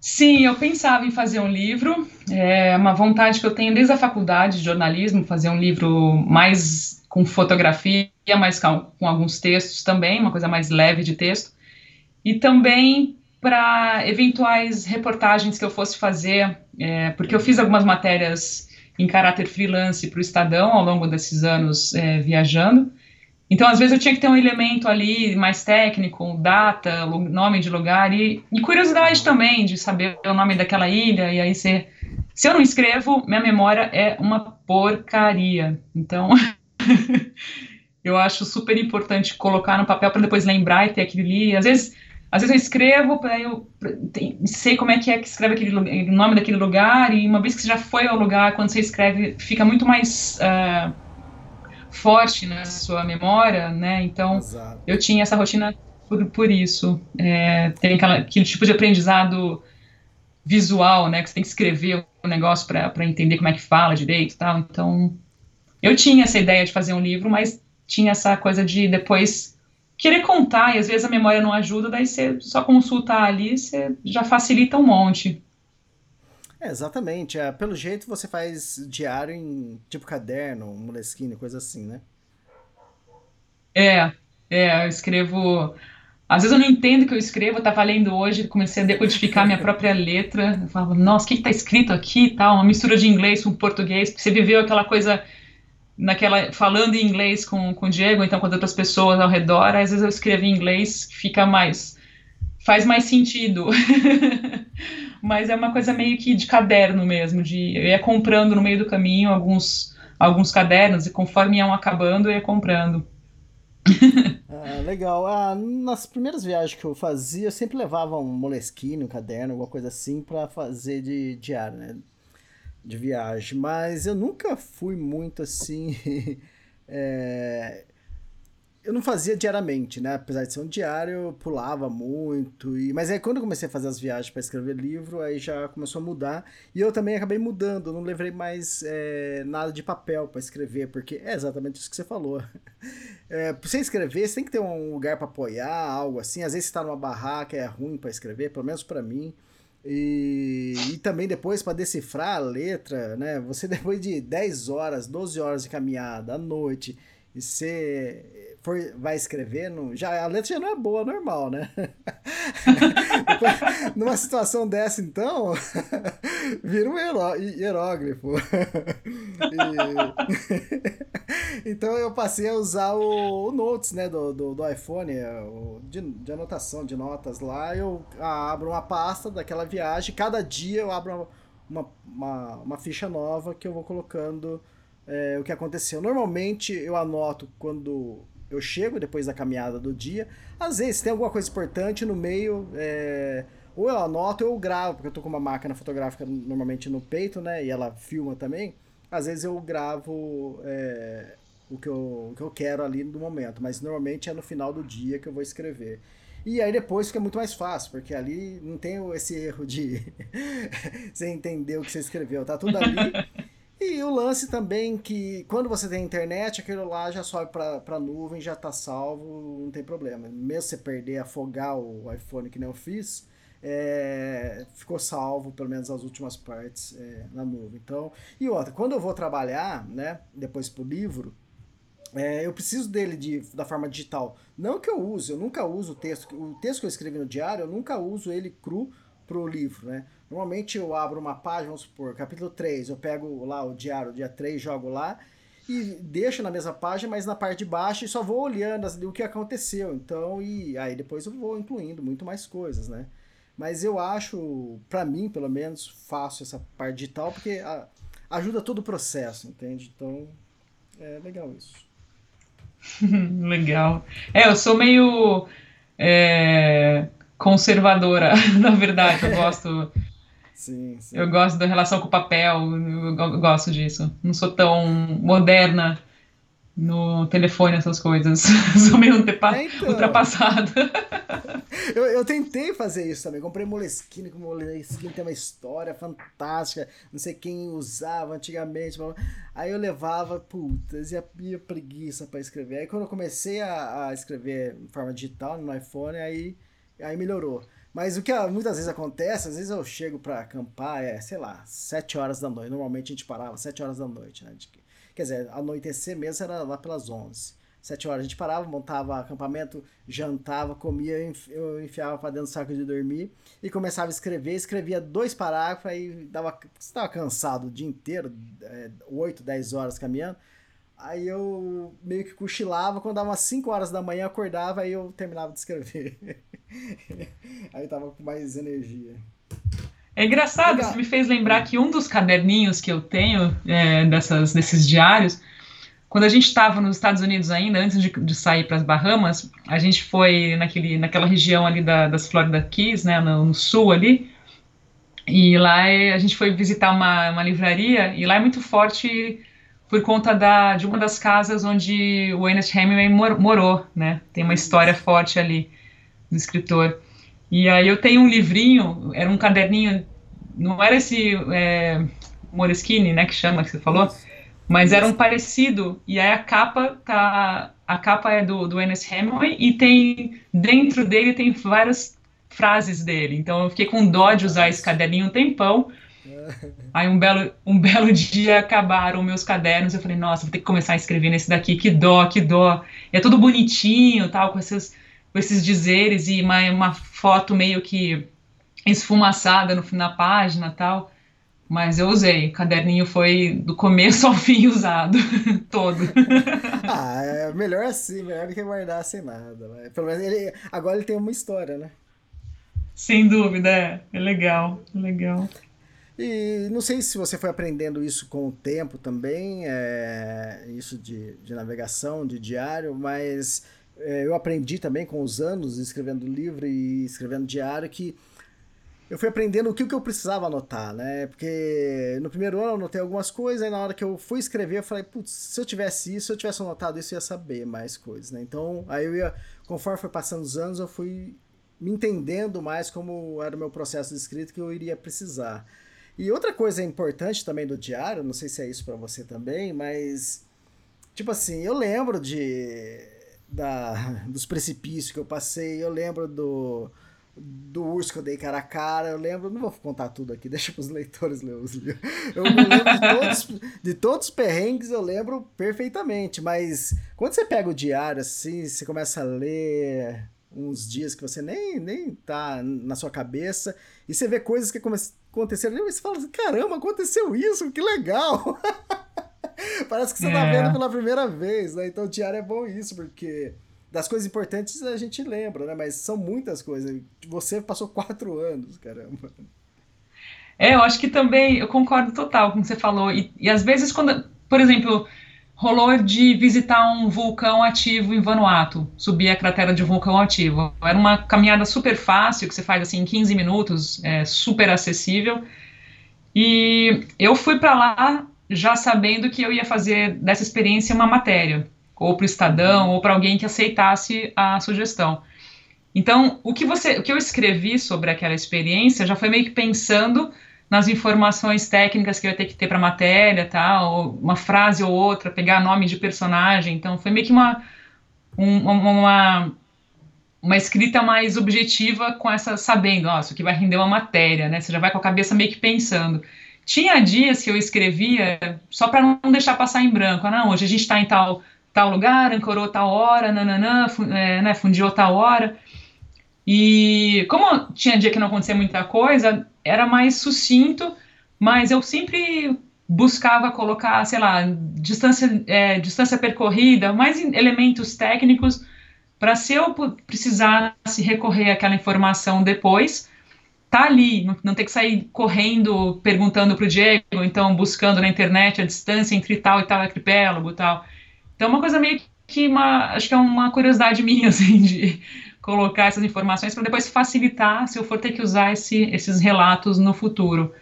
Mas depende depende da, do, que, do que rolou, né? Acho que principalmente isso, e do que, que você tem vontade de fazer com aquela informação que está tá, tá escrevendo, né? Aí isso vai mudar ou não a forma de fazer um relato. Porque eu não escrevo, ah, hoje eu fiz tal. Ah. Eu escrevo às vezes meio que solto, frases soltas, que depois vai fazer sentido num contexto, né? Mas varia muito, depende de quão, quão especial foi aquele dia ou, ou, não. Então, às vezes fica super. Às vezes fica, sei lá, três páginas num dia, no outro dia fica um parágrafo, Sim, sabe? É Mudamos de ancoragem. Exatamente. É que é, são muitos dias, né? E tem dias que não, não muda muita coisa, né? É, são 40, é, quatro anos, né? É diferente de uma viagem que eu faço que dura um mês, dois meses, né? Então, é, ali eu tenho que colocar muito mais coisas que é para que eu vou precisar usar. E é o que você falou, maioria do tempo, né, todos os dias eu, é o texto inteiro, tipo assim, eu tô redigindo um texto do que aconteceu o dia inteiro. E às vezes eu coloco uns tópicos, né, para eu lembrar que aconteceu tal coisa. Aí eu comecei a ver há alguns anos, né? Aí eu anotei uns tópicos lá, sei lá, choveu, né? É, tava só. Aí tem alguma coisa, ah, tava bravo, né? Coisa assim, né? Aí você fala assim, depois, só que depois você vai, depois de seis meses, um ano, você vai escrever o livro e fala assim, caramba, mas bravo do quê? Porque vai, fala o motivo, caramba! Não bravo, mas outra coisa que eu escrevi assim, às vezes eu só, só coloco tópico, caramba, por que você não escreveu mais, não acertou mais sobre isso? Então hoje em dia eu tento eh, colocar menos tópicos, né? deixar o tópico só pra coisa assim, mais de natureza, mais de, ah, vi um pássaro, dois pássaros, cinco ursos, né? Então. Yeah, Uma coisa que eu escrevi, que me ajudava, às vezes, eu sou muito ruim para guardar nome das pessoas. Às vezes você vai para uma comunidade, conhece 15 pessoas. E eu não lembro dos nomes, principalmente quando você conhece mais de uma pessoa no mesmo dia. E aí, às vezes, eu ou tem um nome diferente, né, com um monte de consoante o nome, você fala, nossa, como é que fala esse nome e tal. Aí, se eu leio, se eu escrevo e depois eu leio, fica muito mais fácil de lembrar, associar a pessoa ali com, com aquele nome e tal. Isso me ajudava. eu, escrevi, eu uso muito também para isso, além dos nomes dos lugares, das pessoas uma vez que eu vejo assim o, o nome, memoriza na cabeça. Sim, exatamente. Bom, esses quatro anos aí viajando, muito tempo isolado em alto mar, te ajudou de alguma forma a viver 2020, o ano da pandemia? Ou a luta é diária sempre? Essa pergunta é, é interessante, Elias. Eu escutei essa observação várias vezes, nossa, deve estar tá sendo super tranquilo, né, para você enfrentar esse confinamento. Na época a gente estava na Tasmânia, é, que é uma ilha na Austrália, a gente passou o lockdown ano passado lá, dois meses sem sair, só indo para o supermercado uma vez por, por semana, mas bem, bem enclausurado mesmo. E a galera perguntava isso, né? Mas e aí, tá, tá tranquilo, né, Marina? Você já tá acostumado a ficar em lugares confinados tal, mas sinceramente não tem, assim, com exceção da, da questão de, de você estar tá num lugar é, por bastante tempo, o resto não tem nada parecido, assim, acho que a, a sensação principal e mais difícil dessa, dessa coisa de confinamento, de quarentenas é, intermináveis, é justamente essa falta de perspectiva. Isso é muito ruim, isso é muito difícil. No barco a gente estava num lugar confinado, eh, restrito, né? Não confinado, mas restrito. Só que, pô, você tá ali por, por, por escolha. Você não quer ficar ali porque tá um tempo ruim, tá perigoso, mas amanhã você muda. Você tem uma, um planejamento a curto prazo, a médio ou a longo, mas você tem, você tem, uma, você tem um horizonte, literalmente, né? Externamente e, e na prática, em termos de planos, e isso faz muita diferença no seu estado de espírito, no seu emocional. Então, eu acho que essa coisa de, de paciência ajudou um pouco, mas o resto, assim, é muito, é muito difícil. É, acho que é muito diferente do que as pessoas imaginam, assim, de falar, nossa, mas é fácil. Não, não é nem um pouco fácil essa situação que a gente está vivendo. Agora a gente está aqui na Itália no esquema de confinamento alter, é, intercalado. Então a gente está na. O país está dividido em cores. Tem o verde, é, desculpa, laranja, vermelho e amarelo. Com as, com as limitações de acordo com, com as cores. Então, agora a gente pode transitar entre somente dentro da própria cidade, não pode circular em outras cidadezinhas, outros povoados. no Ano Novo e Natal, vermelho. Então você só podia sair de casa é, para emergência, supermercado, tudo fechado, restaurante fechado. Então tá uma situação super delicada, uma coisa que, que eu nunca vivi antes e, e confesso que não tá fácil, assim. Não tá fácil, principalmente por conta do, das notícias daí do Brasil, que me deixam bem aflitas, bem angustiada, mas acho que lidar com a paciência é, é, foi um aprendizado do barco, é, mas acho que, acho que para por aí, sabe, Elias? O, o resto é bem peculiar que a gente está vivendo e a forma que eu estou encontrando para um, me, me confortar, assim, né, para passar o tempo, já que agora, principalmente agora que os a possibilidade de ir para o Brasil já não está rolando, porque agora os voos da Itália, inclusive, não está saindo voo daqui para o Brasil e, e, não pode entrar. Quem, quem se eu fosse para o Brasil agora visitar a galera, que, que eu não iria porque está super perigoso, né? Quer dizer, arriscado de, de contaminação, enfim. É, eu tenho me ocupado fazendo podcast, fazendo uma área sonora, escutando outros que eu gosto, escutando extremos bastante, que é uma acaba sendo uma terapia, a gente viaja contigo, viaja com seus convidados. E agora comecei a mergulhar na, na execução do livro. Então, para mim, essas três é, estratégias têm sido fundamentais para lidar com essa delicada situação que a gente está passando. Então, o, eu tenho pensado muito nisso. O barco acho que ajudou na, na, questão de ser mais paciente, mas de resto, a liberdade que a gente tem no barco, por mais que esteja num espaço restrito, confinado e em alguns momentos isolado, é, é muito diferente dessa coisa imposta que a gente está vivendo globalmente. É, exatamente. Ah, aqui no, no Brasil tem restrições, apesar de a gente poder circular para onde a gente quiser, entende? Não, não tem essa de de áreas que você pode ir ou não. Apesar de, lógico, todo estado, toda cidade tem esse controle, né, de áreas, com, está no verde, no amarelo, no vermelho. E acho que foi antes de ontem, foi a primeira vez, uma das poucas vezes que eu saí com, com um amigo, a gente foi num bar aqui no Outback, aqui, que é famoso aqui em Campinas.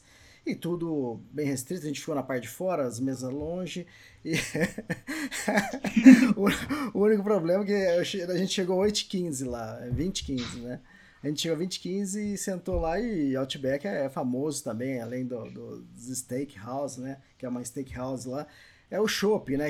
Que vem naquela caneca gelada, né? embaçada, né? E eu cheguei lá, pedi um chopp, falou, não, a partir das 8 é proibido, né? Em todo, toda a cidade é proibido uhum. chopp. E o bar fecha, o restaurante lá fecha às 10 da noite. Falei, mas o que acontece? Depois das 8 o coronavírus pega o coronavírus no shopping? então tem restrições que, que, que, que não bate. Enquanto o pessoal tá dentro do ônibus lotado, você não pode tomar um chopp às 8. a questão não é chopp, né? Não pode fazer uma caminhada no, numa montanha porque uh, os parques são fechados. Tem coisas que. Mas tudo bem, são eles tentam fazer uma restrição, mas nunca é lógica, né? Mas seguinte, uh, depois de toda essa experiência, isso na sua vida toda, né?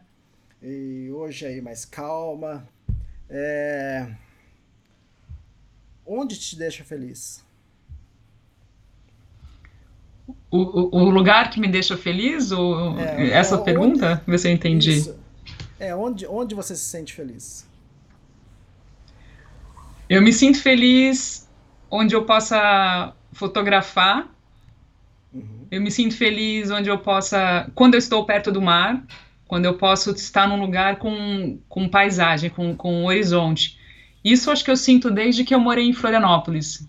Quando eu morei em Floripa e depois eu voltei para Campinas para fazer faculdade, eu sentia falta de ter algum lugar com com paisa com visu assim com, com horizonte que você possa contemplar assim um grande um visual assim. Acho que eu eu, eu, tô, eu fico feliz quando eu tenho um horizonte. Quando eu posso contemplar uma paisagem acho que me deixa me deixa feliz. E, e quando eu posso fazer coisas que eu gosto onde eu posso fazer coisas que eu gosto né? Fotografar é, atividade física também me deixa feliz. Então onde eu posso praticar uma corrida ou pedalar, né, nadar também, acho que são elementos que contribuem muito para minha felicidade.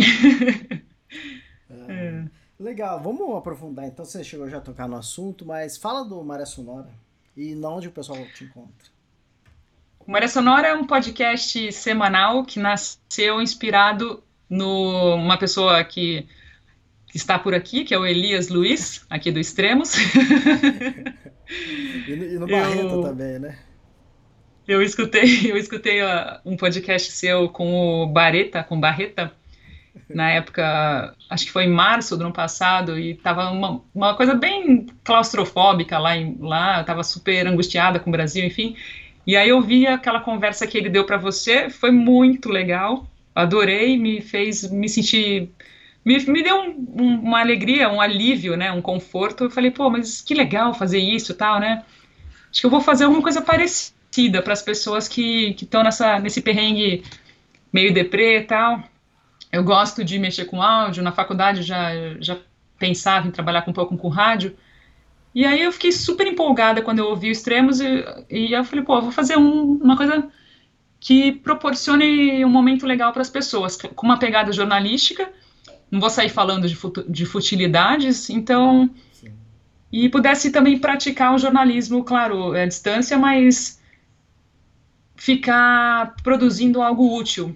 Aí eu comecei né, despretensiosamente, e tô adorando. Então agora eu tô fazendo, sempre foi semanalmente, né? Ele, eu lanço o Maria Sonora às segundas-feiras e você pode ouvir por todas as plataformas de áudio, né? Os chamados agregadores, Spotify, Apple, iTunes, é, Apple tem a mesma coisa, né? Google, enfim, todos essas, esses tocadores de áudio. E aí eu faço um programa com principalmente sobre universo náutico, fotografia, ciência e conservação, né, conservação ambiental, tá? Então fica um pouco, fica um combo, na verdade, de tópicos. E aí são coisas que eu gosto, são coisas que eu imagino que sejam interessantes de compartilhar e converso com pessoas que acho que possam acrescentar para os ouvintes. Daqui a já antecipando, na verdade, um pouquinho, na verdade, é antecipando, né? gente, o seu vai sair em breve, mas eu gravei com o Elias outro dia, então o Elias já vai ser o próximo convidado daqui a duas semanas. Foi uma conversa super divertida. Então, tá lá, gravado. Vou lançar no dia 8 de fevereiro. E aí eu tô super feliz, porque me, me permite exercer o jornalismo, mesmo que por áudio, que é uma coisa que é nova para mim, que eu tô super empolgada é, compartilha com as pessoas e me coloca em contato com pessoas que eu admiro, como Elias, como Bareta, como Amir Klink, com quem eu conversei também, como a Tamara, com Araquém Alcântara. Tem uma galera aí que eu, que eu conversei que, putz, ouvi-los, ouvir vocês todos é sempre muito inspirador e reconfortante. Então, eu tô adorando, tô adorando, tô engatinhando nessa praia aí, mas Tô gostando muito, tá preenchendo meu tempo de uma forma muito especial. E, e aí tá o convite, se vocês quiserem é, acompanhar toda segunda, tenho, assim, é, acompanhando também pelo, pelo Instagram, tem o um perfil no Instagram que dá para saber conforme os episódios são lançados, dá para acompanhar que o nome é Podcast Maria Sonora como o próprio nome, né? A página do, do Instagram é o próprio nome do podcast. Tá lá. São todos bem-vindos a escutar um ah, pouquinho.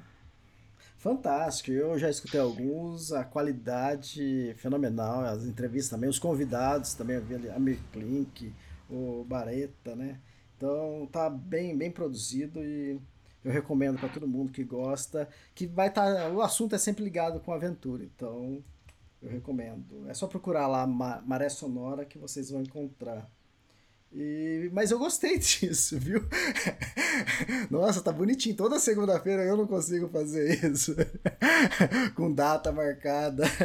Comigo é na hora que acontece, vamos gravar, vamos e já sobe pro ar. A gente tá gravando, porque você falou de data, né? Que vai estar tá em breve aí no ar a, a minha entrevista lá no seu podcast. A gente está gravando dia 21 de janeiro de 2021. Daqui meia hora esse, esse podcast aqui já está no ar. Então é, eu, eu não consigo, né? Porque eu não consigo guardar.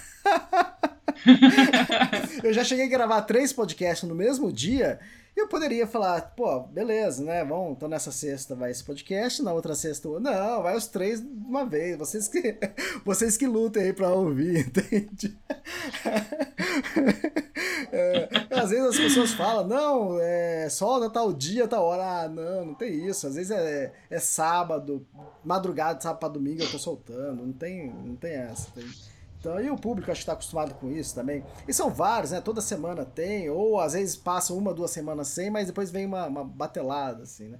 Porque as entrevistas que eu faço dependem da pessoa, né? Não dá para agendar, falar assim, ó, oh, você que tá fazendo a travessia aí, tal dia, é. pare e, e, vamos conversar. Mas, mas é legal, eu, eu escutei os seus podcasts e eu acho que o meu público vai adorar bastante. Então, quem quiser, segue lá, é Maré Sonora procura lá no Spotify, no, no agregador que você mais gostar. Marina, é isso. Mais alguma coisa? Não, é, acho, que é, acho que é por aí. Eu, eu queria te agradecer muito, Elias. É uma delícia conversar contigo. É muito divertido. A, a nossa conversa. O Diego até perguntou, ele estava escutando que ele falou, mas o que, que, é isso? Vocês só dão risada nessa entrevista? O que vocês tanto falam de engraçado? É, é muito gostoso. É uma.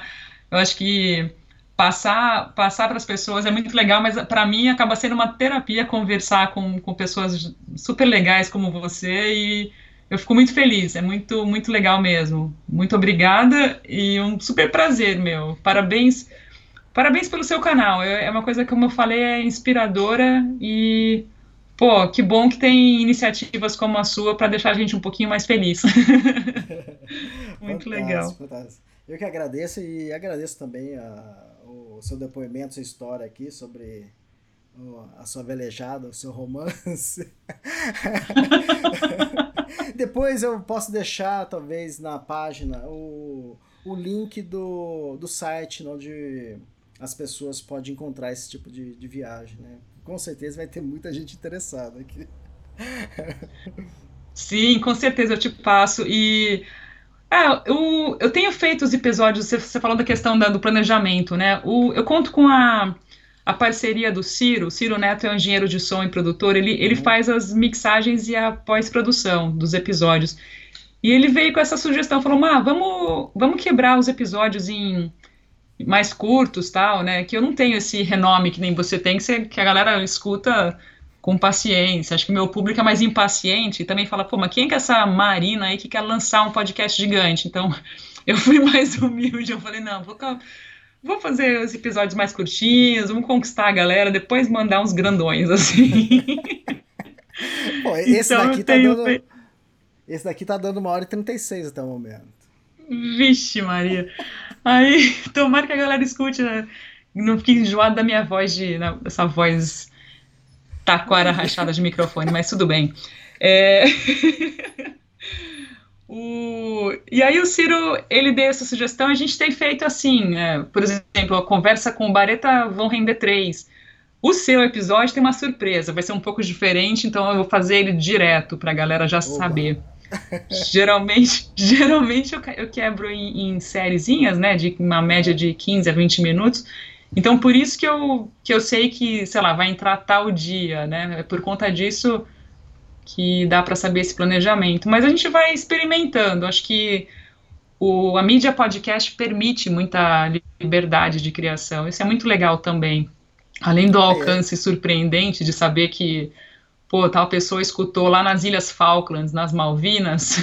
É muito legal quando você vê essas estatísticas. Fala, nossa, quem será essa pessoa?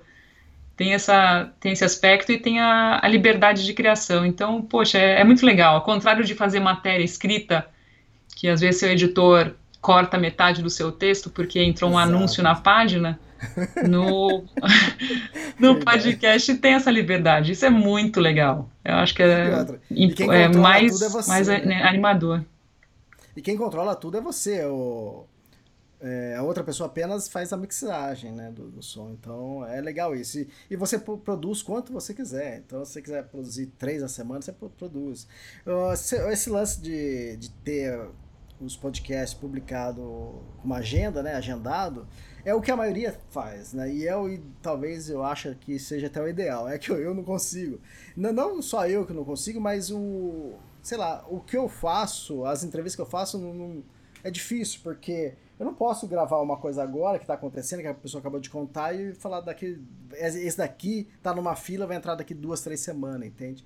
Então, é, acontece o lance dia que eu falei, eu posso subir um podcast numa madrugada, mas ficar duas semanas sem. Isso, isso é normal, mas, mas é, é assim, a gente vai se adequando o que acha que é melhor e, e também não precisa ficar seguindo regras, entende? Então, é isso.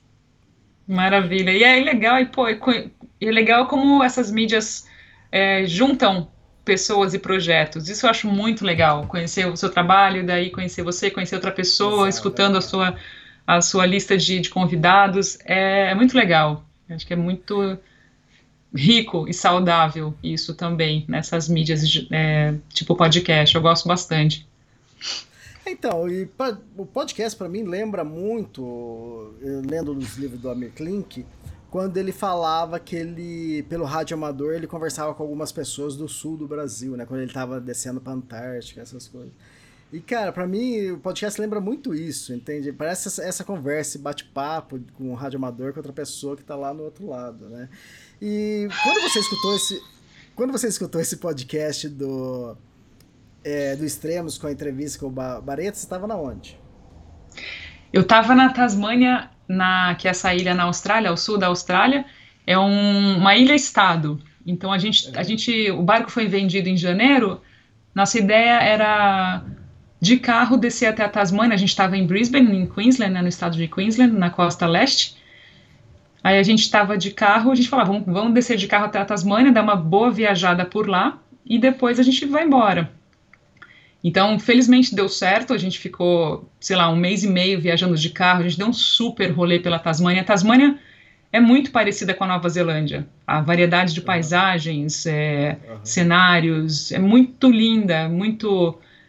Poucas, pouquíssima gente, pouquíssimas pessoas e uma diversidade de paisagens muito, muito grande. Então foi, foi sensacional ficar esse mês e meio viajando de carro, parando, né, sem muito roteiro. E e aí, nesse meio tempo, começou a ficar esquisita a situação.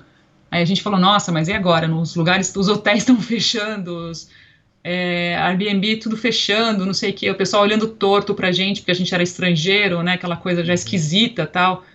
É, ainda mais que quando começou a bombar a história na Itália, o pessoal olhava pro Diego e falava, mas você é da Itália? Você tá aqui? Não, não volto pra Itália faz cinco anos, sabe? Ele tinha que falar esse tipo de coisa para as pessoas em hotel, assim, às vezes. Mas a gente falou, vamos ter que alugar uma casa. Então a gente alugou uma casa. Felizmente, os donos dessa casa é, aceitaram a nossa proposta de ficar lá pelo menos um mês, um mês e meio, porque ficou totalmente incerta a situação, os voos, os voos é, cancelando tal. E perigoso de vir para a Itália também, naquele ápice né, da, da pandemia no ano passado. E aí a gente ficou nessa casa por dois meses, é, super confinado. Então a gente estava por lá. A gente estava, é, ficamos lá dois meses até que permitiram que a Europa permitiu a entrada de outros países, incluindo Nova Zelândia e Austrália, na primeira semana de julho. E aí a gente veio para cá, mas a gente ficou por lá e foi lá que que eu estava quando eu ouvi o, o podcast que o Bareta compartilhou tal. É, a gente conhece o Bareta desde a Antártida, a primeira vez que eu fui para lá, primeira e única, né? 2007. Então é uma pessoa que eu gosto muito, um mega, um super amigo tal. E aí eu nem conhecia, eu confesso que eu não conhecia muito podcast, Elias. Quando eu escutei, eu falei, nossa, o uhum. que, que, é isso? Podcast, SoundCloud e tal.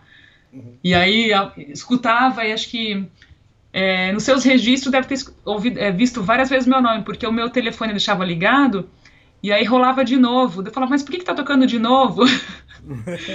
não conhecia como é que funcionava o mecanismo de pausar e tal. Às vezes você vai abrir o, aplicativo, toca de novo porque você abriu o aplicativo. Isso. Você fala, putz, o que tá acontecendo?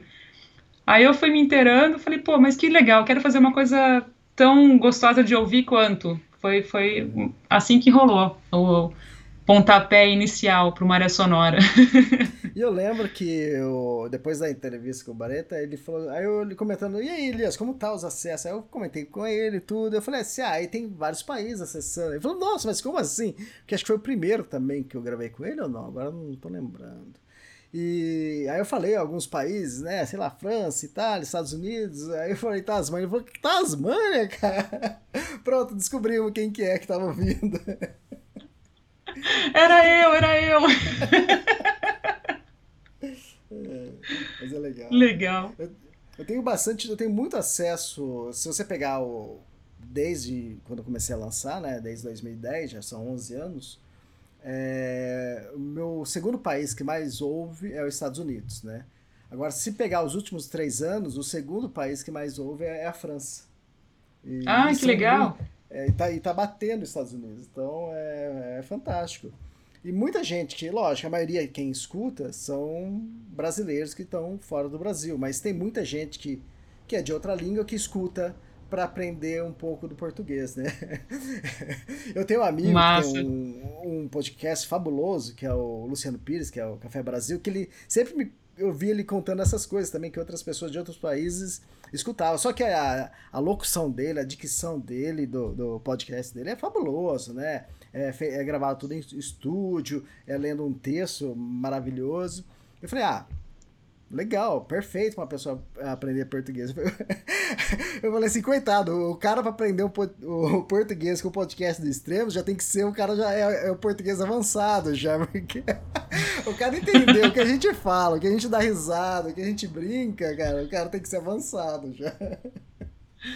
Ô Elias, eu tô fazendo uma coisa, eu me lembrei de falar, eu tô fazendo as, algumas entrevistas em inglês no, no, no Maré Sonora. Eu tenho eu tenho, como a gente fala muito de, de navegação, eu tenho conversado com alguns velejadores em inglês, então a minha ideia é que é fazer um pouco também do, do inverso, assim, é, para as pessoas Sim. que quiserem praticar um pouco de inglês e, e também para pegar um público de fora, para aproximar Exato. também, de repente aprender, ver que, que, as outras entrevistas são em português, fazer um pouquinho também, mas eu, eu conversei já com alguns convidados em inglês, foi bem legal, foi é outra dinâmica acaba sendo, e, mas é, é, é bem legal. E aí eu, o que eu tenho feito, eu estou disponibilizando alguns episódios no, no canal do YouTube, e aí tem aquele recurso de legenda traduzida, então a pessoa Sim. pode assistir via YouTube, às vezes tem um videozinho e tal, ou às vezes só o áudio, mas você põe aquela, aquela opção de legenda traduzida automática e aí não exclui quem não fala inglês.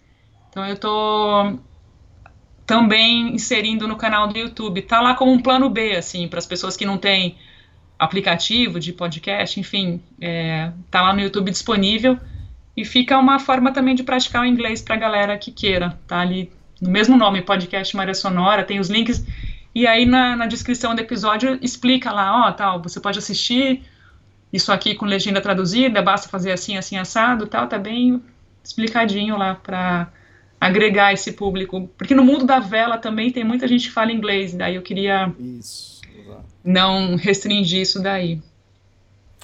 Fantástico, legal. E lá no YouTube também é Maré Sonora, né? É, podcast Maré Sonora. Tem, o, tem ah. os linkzinhos lá. No site, o site. Olha só, quase que eu esqueço de falar. Verdade, tem o site. o site congrega tudo, podcastmaresonora.com. Não tem o BR, né?